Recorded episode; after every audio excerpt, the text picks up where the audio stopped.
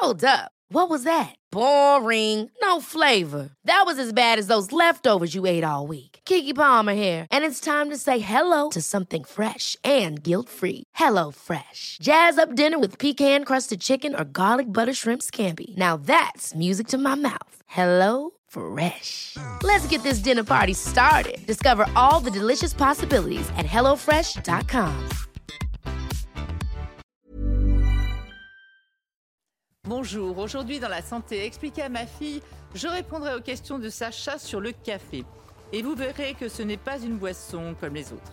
Puis le docteur Jean-Michel Cohen, nutritionniste, nous dira comment ne pas se faire piéger en faisant les courses. Enfin, le professeur Florian Ferreri nous dira tout sur les pervers et les perverses narcissiques. Et oui, il y a aussi des femmes.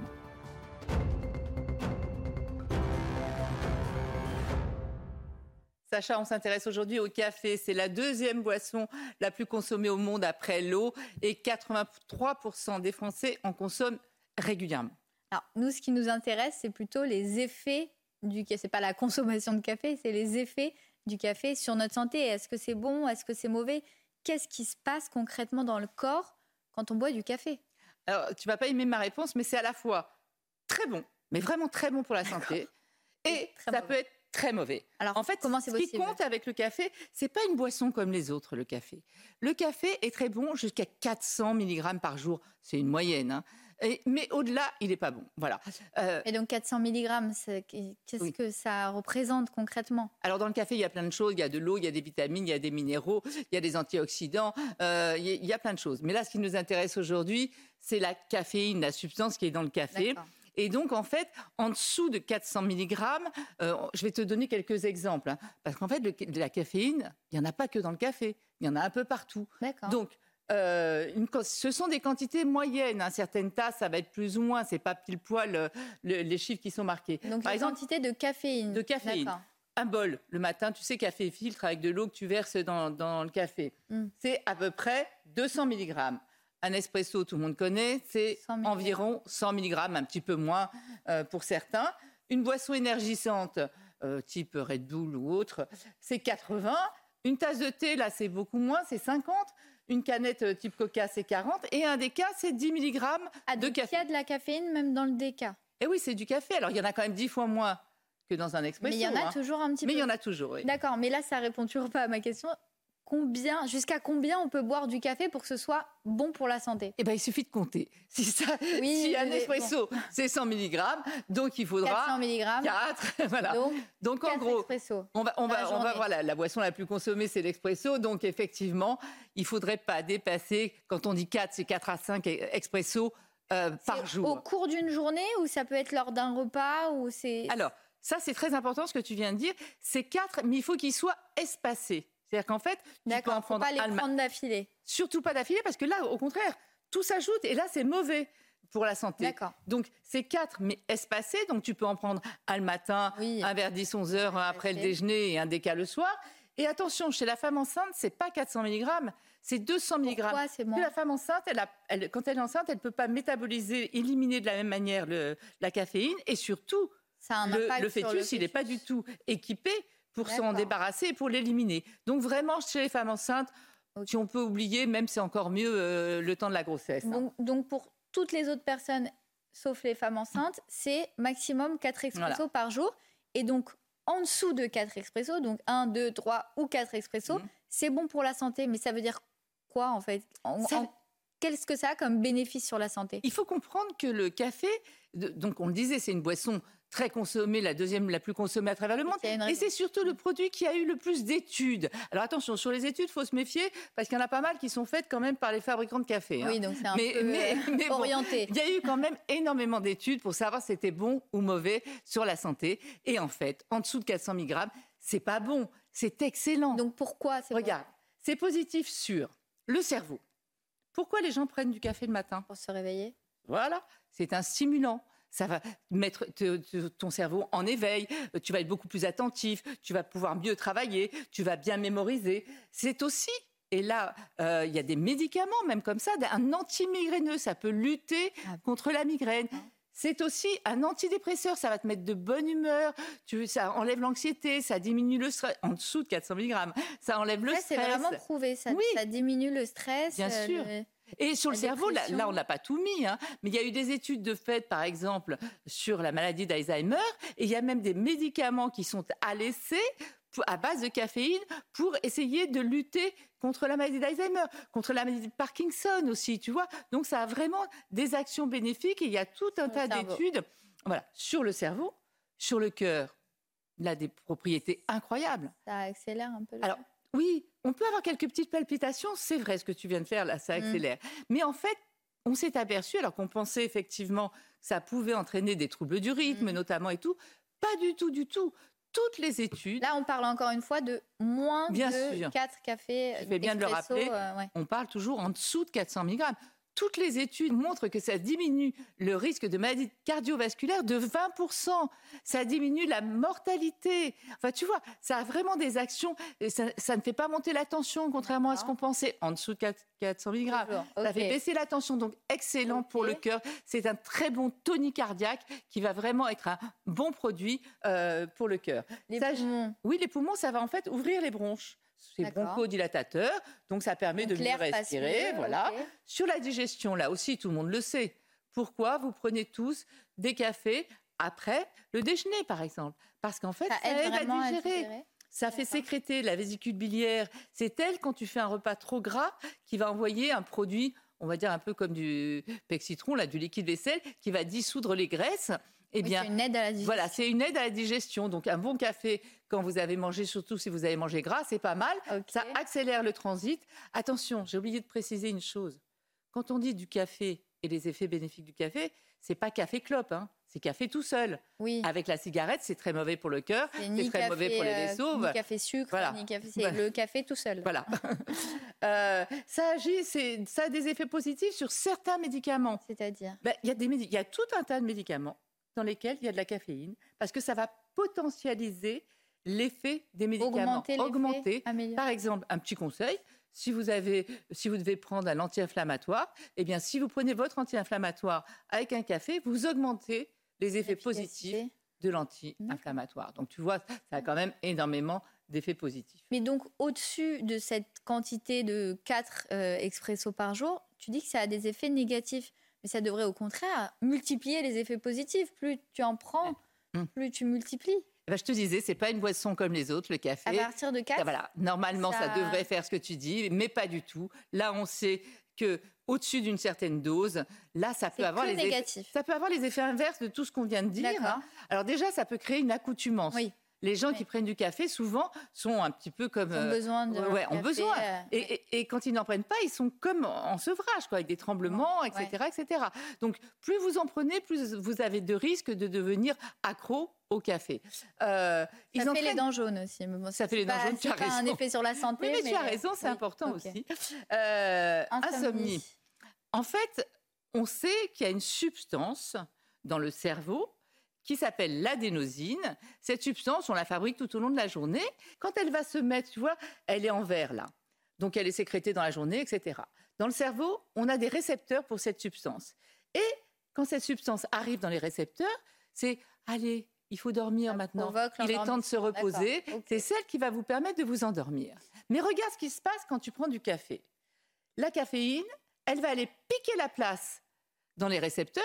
Ah, donc, Donc- ils peuvent plus se mettre. Donc l'adénosine ne pourra plus s'y mettre. Donc vous allez rester réveillé. Donc voilà ce qui explique Insomnie. les insomnies. Il y a une vraie explication. Bon, après, quand, quand la caféine est éliminée, après, euh, l'adénosine, elle revient à sa place. hein. Mais voilà. Euh, anxiété, au-dessus d'une certaine dose de café. Donc avant, ça, ça, apaise, ça détend. Et au-dessus, ça. Après, ça, Ok. anxiété, irritabilité, stress, Ouais, ouais. mauvaise humeur. t'es- voilà. Euh, et après, surtout, problème cardiaque, c'est-à-dire que réellement, au-dessus d'une certaine dose, on a des problèmes cardiaques. Donc, il faut vraiment faire attention. On a même eu des exemples de personnes qui prenaient euh, des cafés, mais aussi des boissons énergisantes pas mal, euh, qui en plus faisaient du sport, donc ça aussi, ça accélère euh, le cœur. cœur, et on a eu des arrêts cardiaques tout de même. Donc, voilà, il faut vraiment pas exagérer sur les cafés. Ok, et je cafés. reviens sur, sur les insomnies. Il y a beaucoup de gens qui peuvent quand même boire un café le soir ou boire un café l'après-midi et faire une sieste Mm. ou boire un café le Exactement. soir et dormir. Est-ce que ça veut dire que chacun réagit un petit peu? Bon, ça c'est dans la normalité, mais chacun réagit un petit peu différemment face au Mm. Café? C'est tout à fait important ce que tu viens de dire. On n'est pas tous égaux face au café. Pourquoi? Le café, en fait, ce sont des petites molécules, la caféine, des petites molécules qui vont un peu partout. Euh, le, ça peut agir en 5 minutes. Le pic, le maximum d'efficacité, c'est une heure après l'ingestion. Mais après, il y a ce qu'on appelle la métabolisation, c'est-à-dire l'élimination. Et là, on n'est pas tous égaux. Oui. Alors, ça dépend des gènes, mais ça dépend aussi des personnes. Il y a certaines personnes qui vont éliminer très lentement et certaines personnes qui vont éliminer très vite. Donc, si tu élimines lentement, tu as les effets longtemps dans le corps. Et si tu élimines vite, tu as des effets très courts. Par exemple, les fumeurs éliminent très vite, donc ils ont des effets très courts. En revanche, les femmes, par exemple, qui prennent la pilule, c'est très long. Enfin, tu vois, il y a des différences, effectivement. Nous ne sommes pas Ça tous égaux face dans au café. Donc, ce que je vous conseille, c'est de savoir un petit peu, apprenez à vous connaître, savoir si vous êtes, si vous éliminez rapidement ou pas le café. Et comme ça, vous saurez si vous pouvez en prendre ou pas. Il y a certaines personnes qui prennent un café à 14 heures et qui Ils dorment pas euh, de la nuit. hein. donc, euh, voilà. On a oublié une chose quand même. C'est consommer avec plaisir. Oui. Le café, c'est un plaisir. Il faut que ça reste un plaisir. Il faut surtout pas en abuser. C'est avec modération, mais il faut que ça reste un plaisir.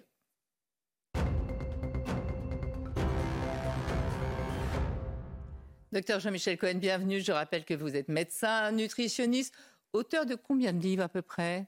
Je crois 35. 35. Ça, c'est le 35e ou 36e Oui, c'est le petit dernier. c'est le petit dernier. Alors, il est très lourd, mais il est passionnant. En plus, alors évidemment, tout, vous, vous, vous racontez tout sur tous les produits, vous nous aidez à éviter les pièges, mais pas que. Il y a plein de conseils aussi. hein. À chaque chapitre, il y a des petits conseils pour le réfrigérateur, comment conserver les choses, etc. Donc, c'est vraiment indispensable. Alors, un sondage montre que 53% des Français lisent les étiquettes alimentaires. Mais est-ce qu'ils savent les lire?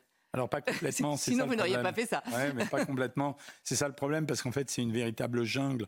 En réalité, quand vous allez acheter une catégorie de produits, des biscuits, des Ouais. soupes, tout ce que vous voulez, c'est assez compliqué de lire les pavés nutritionnels. C'est écrit en tout petit et les gens ont tendance à se tromper. Ça veut dire à prendre un produit simplement parce qu'ils en ont l'habitude, parce que la photo est agréable, Ouais. parce que l'éti- l'étiquette est alléchante.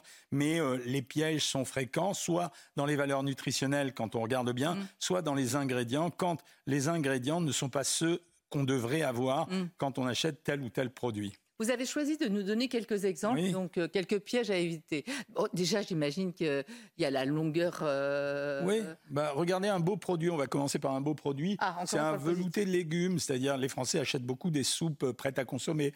Voilà, on a deux lignes de produits, on a de l'eau, des carottes, du potiron, du céleri. Il n'y a rien. À part de la crème fraîche des poireaux, il n'y a rien. C'est un beau produit. En sel, vous avez 0,43 grammes. Petite valeur énergétique, voilà un joli produit. Mm. Moi, je le sais quand je regarde l'étiquette. Et donc, à Donc en fait, plus c'est court, mieux c'est, moins il y a d'additifs, moins bah, il y a de choses ça veut comme dire ça. que c'est un produit, nat- enfin pas naturel, mais c'est un produit qui est composé comme à la maison.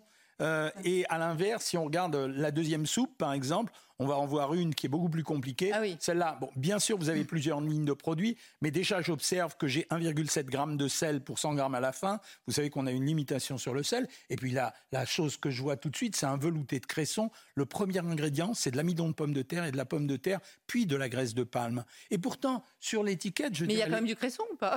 Ben, il, est, il intervient, vous voyez, pour 2,3%. Ah. Et, et c'est là où je me fais avoir parce que j'ai acheté un produit juste parce que la tête du produit me plaît, l'étiquette me plaît. Ouais, La couleur est belle. Elle est flatteuse de temps en temps. Bon, c'est un produit déshydraté, mais quand même, je veux dire, moi, je préfère prendre le premier produit qui avait quand même une composition plus, plus équilibrée. Moi, la première question qui me vient, c'est quand même, euh, on sait qu'il y a des limitations sur le sel, etc. Pourquoi c'est autorisé? Euh, c'est autorisé d'abord parce que l'alimentation, c'est un libre choix. Ah. Ensuite, je me tue à répéter qu'une bonne alimentation n'interdit rien, mais je vais harmoniser les choses. C'est-à-dire, je peux éventuellement prendre une soupe comme ça une fois par mois, mais si j'achète régulièrement Mm. de la soupe, je changerai peut-être de soupe et j'en prendrai une autre. Mm. Celle-là était déshydratée, je le sais bien, mais quand je vois sa composition, je suis pas ravi. Et ça, mon boulot, c'est justement, même si ça plaît pas aux industriels, Mm. mon boulot, c'est de montrer ça euh, aux consommateurs. Après, autre exemple. Oui, alors, un autre exemple, c'est les biscuits, c'est très caricatural. Voilà un biscuit que tout le monde connaît, on a Ouais. tous donné ça à nos enfants. Regardez la composition, farine de blé, sucre, beurre, lait écrémé en poudre. Même s'il y a de la poudre à lever, je regarde les taux caloriques, ben, je me rends compte que dans ce produit, j'ai 12 euh, grammes de lipides et 23 grammes de sucre ajouté. C'est une gourmandise. OK, je prends un autre biscuit. On va le montrer à l'écran tout de suite. Je vais prendre un biscuit euh, qu'on connaît parce qu'on l'a tous consommé, etc.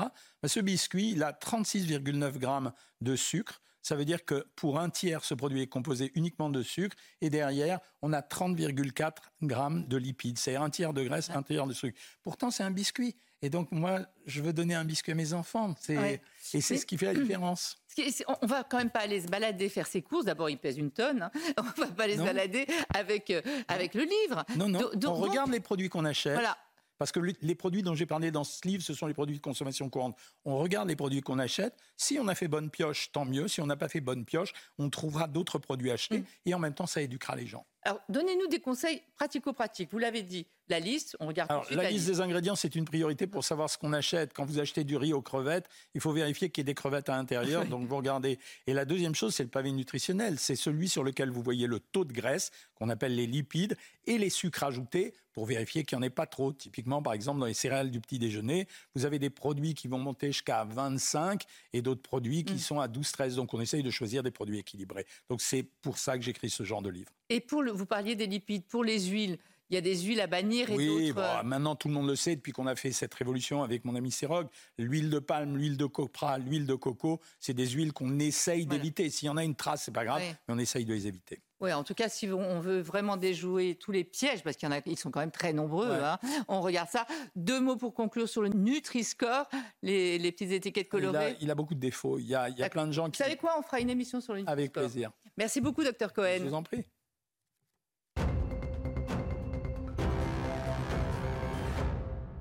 Professeur Florian Ferreri, bienvenue. Je suis ravie de vous accueillir. Je rappelle que vous êtes psychiatre à l'hôpital Saint-Antoine. Alors aujourd'hui, on s'intéresse aux pervers narcissiques. Alors on a l'impression qu'il y en a partout, euh, que tout le monde en a rencontré un euh, dans sa vie. En fait, non. C'est une vraie pathologie. Oui, c'est ça, Brigitte, bien sûr. C'est une pathologie. C'est vrai que quand on est en conflit, on a vite fait de, de, critiquer l'autre en lui disant oui, c'est un pervers narcissique. Non, pervers narcissique, c'est très particulier, mais par contre, c'est très toxique. Oui, alors racontez-nous, euh, comment on peut reconnaître un ou une pervers narcissique? Alors, pervers narcissique, déjà, il y a le côté narcissique. Ce sont des personnes qui ont un besoin d'admiration excessif, qui manquent d'empathie, qui ont un ego surdimensionné, enfin, en gros, qui ne pensent qu'à eux. Mm. Et puis qui ont en plus, ça c'est le côté pervers, une tendance à vouloir manipuler, avoir de l'emprise sur les gens, à vouloir finalement mm. euh, utiliser l'autre pour briller soi-même. D'accord, mais euh, quand, on rencontre une personne comme ça, on devrait tout de suite se dire euh, bah non ça peut pas aller le, il parle que lui euh, il aime personne on ne devrait pas tomber dans le panneau ils sont beaucoup plus malins que ça ils sont beaucoup plus malins que ça parce qu'ils jouent sur les émotions et quand il y a de l'émotion eh ben, on a moins de raisonnement, on est moins lucide et on se fait avoir. Ce sont des personnes qui sont souvent séduisantes, charismatiques et on est, on est séduit, donc on, mm. on écoute moins, on est moins vigilant et on n'écoute pas les autres surtout. Ce qu'on appelle les victimes, parce qu'en fait c'est un prédateur. Hein oui, on peut dire ça. On peut, on dire ça. Ils ne pensent qu'à eux. Ils vont. Euh, c'est un parasite qui va essayer de prendre toute la bonne énergie de l'autre pour lui-même. Voilà, c'est ça. En fait, ce qu'il n'a pas, il va le chercher chez l'autre. Il va le puiser. Mettons que ce soit un homme pervers narcissique. Ses victimes, entre guillemets, c'est pas des pauvres filles qui ont rien à dire et tout. Au contraire, des personnalités très généreuses, très empathiques, elles très très heureuses. Euh, tout ça, c'est vraiment. Exactement. C'est vraiment des personnes qui pensent qu'elles ne se feront pas avoir parce qu'elles sont lucides. Et en fait, elles le sont pas parce qu'on est sur le registre de l'émotion et elles se font finalement ces personnes-là utiliser manipulés, isolés par les pervers. On s'en aperçoit pas tout de suite on s'en aperçoit pas, on veut pas voir les signaux et on n'écoute pas les autres. Mm. Donc euh, c'est pour ça qu'on est euh, finalement dans une situation très critique à la fin et c'est très toxique. Quand vous dites c'est très toxique, c'est-à-dire en fait il, va détruire l'autre? Il va détruire l'autre, il va faire des choses qu'il n'aurait pas faites, il va l'isoler et il va euh, finalement l'utiliser à ses fins et il va finalement exister que lui et seules ses activités vont être importantes pour lui et l'autre n'existe plus en quelque sorte. C'est un faire-valoir. Quand vous dites qu'il va l'isoler, il va l'isoler de ses amis il va l'isoler de ses amis. Quand les amis sont de bons conseils, il va justement les critiquer un peu plus en disant non, mais tu vois, il va trouver un rationnel pour essayer de faire comprendre à l'autre que les bons amis sont pas si bons que ça, euh, qu'il vaut mieux qu'il qu'on aille sur un autre registre, qu'il soit, mm. soit seul à décider. Donc euh, oui, oui, il, euh, il, saisit très bien les personnes qui peuvent être influentes dans l'environnement et tente de les éloigner. Et de la famille aussi, j'imagine? La famille, c'est un grand classique. Un tel a fait ci, un tel a fait ça. Tu vois, il a dit ça à ce repas, il faut plus qu'on lui parle, ou en tout cas... Là, je vois que vous avez mis euh, garder des preuves mail. Ça, c'est quand ça va plus. Là, quand ça commence à se compliquer, qu'on veut se séparer, c'est très difficile de se séparer d'un pervers narcissique parce qu'on passe par des hauts et des bas, il y a des tensions, parce il y a fait, du il nous- marchandage. Il, il nous fait croire qu'il n'y a que lui qui existe. Il fait croire que lui qui existe. Il apporte quand même quelque chose parce que c'est une vie qui est quand même emballante par moment, mais on va dire que En le rapport pourquoi? Parce qu'elle passe par des grands... des hauts, des des bas, c'est des- exactement, c'est Ah. des, des plans sur la comète. On veut y croire parce que euh, on est tous un petit peu naïfs quand on est euh, quand il y a des sentiments. Merci parce que vous nous avez mis des petites phrases de pervers narcissiques. Je crois que c'est peut-être intéressant pour ceux qui les entendent régulièrement de, de- de savoir, euh, je vous laisse les, les détailler. Bah, c'est exactement ça. C'est regarde ce que j'ai fait pour toi. Sous-entendu, tu n'as rien fait pour moi. Mhm. Euh, ou c'est où tu en es là grâce à moi. Euh, je t'aime comme je n'ai jamais, comme jamais aimé personne. Bon, Ouais, ça, c'est le fait d'être l'élu. Alors ça, on rêve tous Ah. d'entendre ça, mais Ouais. des fois, c'est un petit peu trop beau. Des fois, c'est vrai quand même, mais là, c'est un petit peu trop beau. Euh, ou alors, voilà, l'incapacité à se remettre en question ou à accepter la critique. Je n'ai jamais fait ça, j'ai jamais dit ça, tu es complètement parano. Ça, Oui. c'est aussi un grand classique. Ah oui. L'estime de soi, la trop grande estime de ces personnes-là fait qu'ils ils refusent totalement la critique, de se remettre en question. Mais ils sont pas conscients de ce qu'ils sont. On, on finit la dernière, c'est ta faute, tu te mets dans ces états. C'est pas de la mienne, enfin, c'est ça, c'est toujours l'autre. C'est toujours l'autre. Ouais. Exactement. Mais, mais est-ce que, euh, est-ce qu'ils se rendent compte qu'ils sont pervers narcissiques ou pas? Alors, ils s'en rendent compte, mais comme ils n'ont pas d'empathie, ça leur fait pas grand mal finalement. Donc, euh, on leur a probablement déjà dit, ils ont déjà été dans des ruptures antérieures, mais globalement, eux, c'est l'instant présent, le plaisir et puis soi. Donc, euh, les dégâts qu'ils occasionnent finalement, ils en ont cure et puis ils se remettent très vite de leur séparation en général. Si vous aviez un conseil à donner à quelqu'un qui nous regarde et qui se pose une question, qui se demande si finalement il n'est pas avec un ou une euh, pervers narcissique, vous diriez quoi? Je dirais d'une part, ne pas croire qu'on est invincible, mais on va demander qu'un seul, c'est de dire la personne qui a demandé trop de changements, qui a demandé trop d'être formaté à quelque chose qu'on n'est pas et qui fait qu'on n'arrive plus à vivre soi-même, c'est- qu'on n'a plus ses centres d'intérêt, plus son libre arbitre. Là, c'est vraiment critique. D'accord, donc il faut quoi? Il faut, faut s'en aller? On Il n'arrive faut pas. demander de l'aide, C'est très difficile de faire changer un pervers narcissique, donc s'en aller. Ah oui, ça c'est important, ne pas penser qu'on va pouvoir le changer. Non, on a- ça c'est très difficile. C'est Ouais. Les traits de personnalité sont ancrés dans le temps. Et puis quand on s'en sort pas, oui, demander de l'aide à l'entourage, à des professionnels. Il ne faut pas rester isolé face à un pervers narcissique. Merci beaucoup pour tous ces conseils. Merci à vous de nous avoir suivis et rester en notre compagnie. L'info, c'est sur CNews.